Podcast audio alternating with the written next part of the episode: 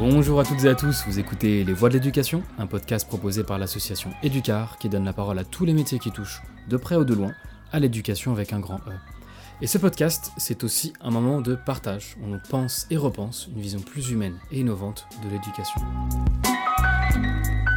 Alors à quoi s'attendre dans ce premier épisode?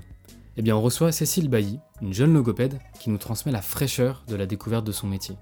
Elle nous parle notamment d'une démarche clinique qui l'aide beaucoup dans sa pratique, axée sur la thérapie manuelle et la réhabilitation sensorimotrice. Et avec cette approche, Cécile nous montre qu'il faut avant tout prendre conscience de son corps pour rendre sa rééducation plus active. On vous souhaite une très bonne écoute.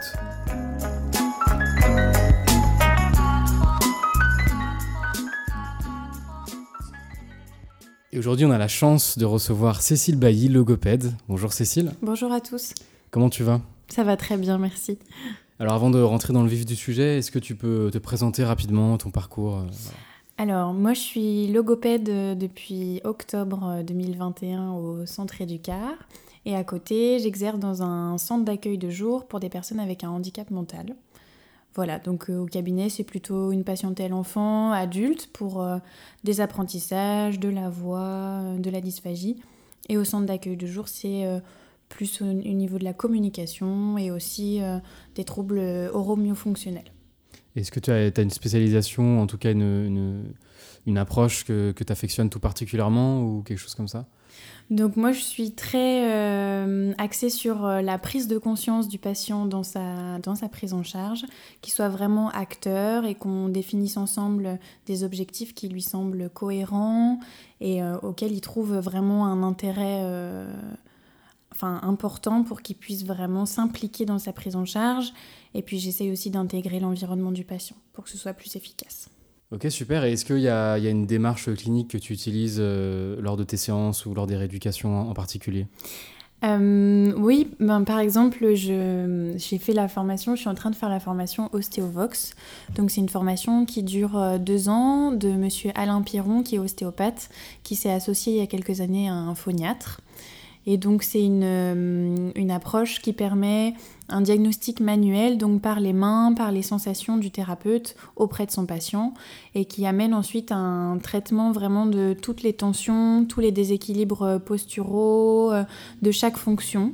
Donc euh, ça, c'est utilisé plutôt pour la déglutition, la voix, la respiration, la mastication, la posture et ensuite une, euh, vraiment le traitement du patient par la prise de conscience de ses fonctions, de son corps, tous les déséquilibres euh, des tensions, de la posture, euh, de vraiment comprendre comment fonctionnent ses organes, sentir, comprendre les bonnes positions pour ensuite aller vers une rééducation qui, qui est plus efficace sur du long terme. Parce que je prends un exemple, quand on va chez l'ostéo, euh, parce qu'on a mal quelque part, voilà, il nous, fait, euh, il nous fait claquer quelque part par exemple. Mais si on n'a pas euh, conscientisé la bonne posture, conscientisé quel geste n'était pas adéquat, bah, deux semaines plus tard on y retourne. On a à nouveau tout qui est bloqué, il faut vraiment comprendre, il faut vraiment aller plus profond que juste comprendre le... là où on a mal. Il faut comprendre pourquoi on a mal. Voilà. Et j'utilise auprès de, des adultes surtout, mais aussi de plus en plus avec les enfants. Et donc tu, as, tu amènes le patient à, ce que lui aussi euh, prenne cette place, une place active dans sa rééducation et qu'il comprenne vraiment. Euh, ouais. C'est ça. C'est ça. Et du coup, on s'en sert surtout en voix, euh, conscientiser son geste vocal, les, la bonne position, la bonne respiration. On s'en sert aussi en déglutition. Voilà. Et on s'en sert surtout aussi pour, euh, par exemple, avec les enfants, on peut s'en servir aussi pour tout ce qui est euh, déglutition atypique, troubles articulatoires, euh, malposition linguale, voilà. Et toi, tu t'en sers, tu t'en sers assez régulièrement, du coup, lors de, tes consultations de la thérapie manuelle et, et, de la réhabilitation sensorimotrice? Oui, carrément. Je m'en sers à la fois donc pour des enfants, euh, plutôt par rapport à la patientèle que j'ai actuellement, plutôt pour des troubles d'articu et de, déglutition atypique. Et puis pour les adultes, c'est vraiment au niveau de la dysphagie, donc euh, troubles de la déglutition, euh, ou aussi en respiration et voix. Donc vraiment travailler le geste vocal, travailler une bonne respiration complète et la posture aussi au quotidien, puisque du coup, euh, une posture au quotidien, elle a un impact sur les cordes vocales, même si on n'est pas euh, en situation de phonation. Et euh, mais comment, comment ils réagissent tes patients quand tu leur proposes cette méthode? Est-ce qu'ils est qu'ils sont à l'aise? Est-ce qu'ils euh, ils connaissaient? Ou est-ce que, enfin, voilà, est-ce que, je sais pas si tu as un, feedback à, ce niveau-là Ouais. Euh, alors honnêtement, c'est pas encore très très connu, mais ça fait quand même quelques années maintenant que cette formation elle existe. En fait, là où les patients sont pas habitués, c'est qu'on va chez la logopède, on s'attend à être assis sur un bureau. Euh, moi, dans mon bureau, il y a une table euh, de massage et donc euh, bah, ils, sont amenés soit à s'asseoir déjà dans un premier temps, puis après à s'allonger. Bien sûr, on en parle avant, mais je leur explique toute la démarche clinique de vraiment conscientisation des structures, comprendre comment notre corps fonctionne et ils sont hyper preneurs. Même les enfants. le plus petit que j'ai pour ça, il a 6 ans, donc c'est quand même un âge déjà où on comprend beaucoup de choses et il est super réceptif ça marche super bien. En deux séances, allez, il avait déjà compris euh, plein de choses, euh, conscientisé sa langue. Bien sûr, j'utilise des images, par exemple, euh, la langue est un petit pinceau, le palais, je dis que c'est le plafond, des petites choses comme ça. Et en fait, ouais, ils sont super, super contents, super réceptifs.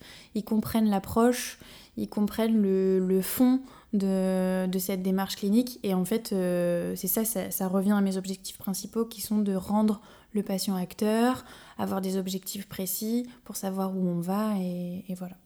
Et c'est combien, combien de, de, enfin, je sais pas si c'est euh, pertinent, mais c'est combien de, séances euh, de, rééducation euh, avec, avec cette, cette approche-là? Mais ça dépend en fait. on peut, au début, on va vraiment dans de la conscientisation. Donc là, peut-être quand c'est difficile pour moi de, de faire une moyenne, ce sera jamais très précis, mais je dirais qu'en 4-5 séances, on a déjà vu plein de choses. Euh, par exemple, euh, ouais, en articulation, 4-5 séances, c'est pas mal. Et après, euh, pour, pour, continuer quand même, tout ce qui est voix, il y a quand même besoin à chaque fois du coup d'un travail de, de détente. qui est pré, qui prépare vraiment à la séance ensuite avec les vocalises et tout ça.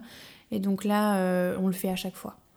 Et après, euh, donc les patients, ils ont euh, des exercices à faire chez eux. Mm. Et, donc, leur rééducation dépend beaucoup de ces exercices-là aussi, euh, mm. j'imagine. En fait, au début, c'est vu comme des exercices. Et après, c'est juste qu'on a changé des habitudes. Quand c'est tout ce qui est respiration, déglutition, le but, c'est d'adopter des nouvelles... d'autonomiser des nouveaux, des nouveaux bons gestes. Et donc, c'est plus des exercices. C'est juste qu'on a changé carrément la posture, le geste respiratoire, le geste vocal, voilà c'est fou. Mm. Ok. Et, et, pour toi, qu'est-ce que, pourquoi est-ce que tu le recommanderais en particulier? Euh, Moi, je le recommanderais vraiment si on a envie de d'aller plus loin que euh, la logopédie classique. Enfin, moi, qu'on m'a enseigné, euh, moi j'ai été diplômée il n'y a pas très longtemps, j'ai été diplômée en juin 2021 et j'ai commencé la formation tout de suite. Et ce côté prise en charge de vraiment conscientiser les structures internes, euh, on ne l'a pas apprise. La posture, euh, on a eu un petit peu euh, quelques, quelques données, mais rien de très concret. Là, ça vraiment, ça permet une thérapie manuelle, donc aussi passer par les mains. Et c'est important, je trouve, si on veut changer de juste le verbal. Quand je vais dans le, si je vais par exemple du côté du terrain du handicap mental, donc là, j'essaye aussi de rendre le patient actif, mais le, le, fait de passer par les mains, ça permet aussi toute une prise de conscience plus c'est vraiment une autre, un autre chemin, quoi. Vraiment, on passe par le, le corps de l'autre et, et, ça, et ça aide aussi. C'est une prise en charge plus complète, en fait. Voilà.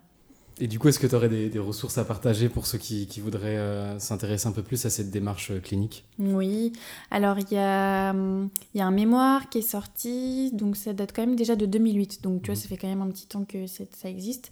Et euh, c'est de Baud, Cécile et euh, Des Fanny, qui s'appelle Apport et utilisation de la thérapie manuelle en rééducation orthophonique de l'enfant. Et donc là, ça permet un petit peu de comprendre les, cette démarche clinique auprès de l'enfant. Mhm. Et puis ensuite, il y a aussi celui de. Il y a un article de Rieux-Sec Soline, c'est aussi un mémoire, pardon, qui s'appelle Impact de l'éveil proprioceptif sur le geste vocal chez l'adulte. Mhm. Et donc là, c'est vraiment. C'est pas spécifique à la thérapie manuelle, il me semble, de mémoire, mais ça aussi, ça explique vraiment l'importance de euh, la prise de conscience, la proprioception, donc c'est-à-dire ressentir. Euh, voilà, à la fois chez le, déjà chez la logo, chez l'orthophoniste, et ensuite chez le patient.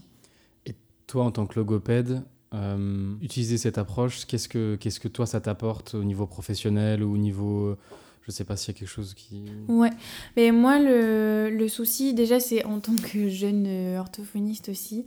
Au tout début et encore maintenant, j'ai besoin vraiment de sentir euh, des objectifs précis parce que j'ai besoin de me sentir légitime dans ce que je fais. J'ai besoin de savoir où je vais, de ne de, pas avoir l'impression de trop patauger, même si des fois on, on, doit toujours un petit peu chercher. Et du coup, le fait d'avoir vraiment cette, euh, cette thérapie qui, euh, qui est objective et euh, qui, qui, qui, a des objectifs précis, eh ben, ça m'aide à me sentir bien dans ma prise en charge, à, à aiguiller au mieux le patient. Et souvent, c'est des choses qu'ils connaissent pas du tout. Donc, d'office, ils apprennent en sortant euh, de, de, la séance. Euh, et chez eux, ils ont des choses à, à travailler et ça, c'est important. Super. Ben, je te remercie, Cécile. Merci à toi. Et voilà, c'est la fin de ce tout premier épisode Les Voix d'éducation. On espère qu'il vous aura plu et n'hésitez surtout pas à nous faire part de vos retours par mail ou par message privé directement sur les réseaux. Moi en tout cas j'ai beaucoup aimé ce moment avec euh, Cécile, ça m'a apporté un, nouveau regard sur la logopédie. Alors en dehors de cette fameuse table de massage, euh, c'est surtout le lien entre le corps et la rééducation qui m'a intrigué. Et ça m'a fait penser en fait au stage éducar, puisque pendant les stages, les animateurs commencent généralement la journée avec les enfants par des activités pour détendre le corps, pour prendre conscience de son corps. Et en fait, on voit directement les effets, c'est-à-dire que les enfants sont beaucoup plus présents, beaucoup plus concentrés. Et je pense que de manière générale, on sous-estime beaucoup ce lien entre le corps et l'esprit. Et, je pense aussi qu'on a tout intérêt à en prendre conscience et de ne pas l'oublier. En tout cas, vous pouvez retrouver toutes les références citées sur notre site internet www.educar.be podcast. On vous souhaite une très belle journée ou une très belle soirée selon l'heure à laquelle vous écoutez ce podcast et on vous dit à très vite pour le prochain épisode.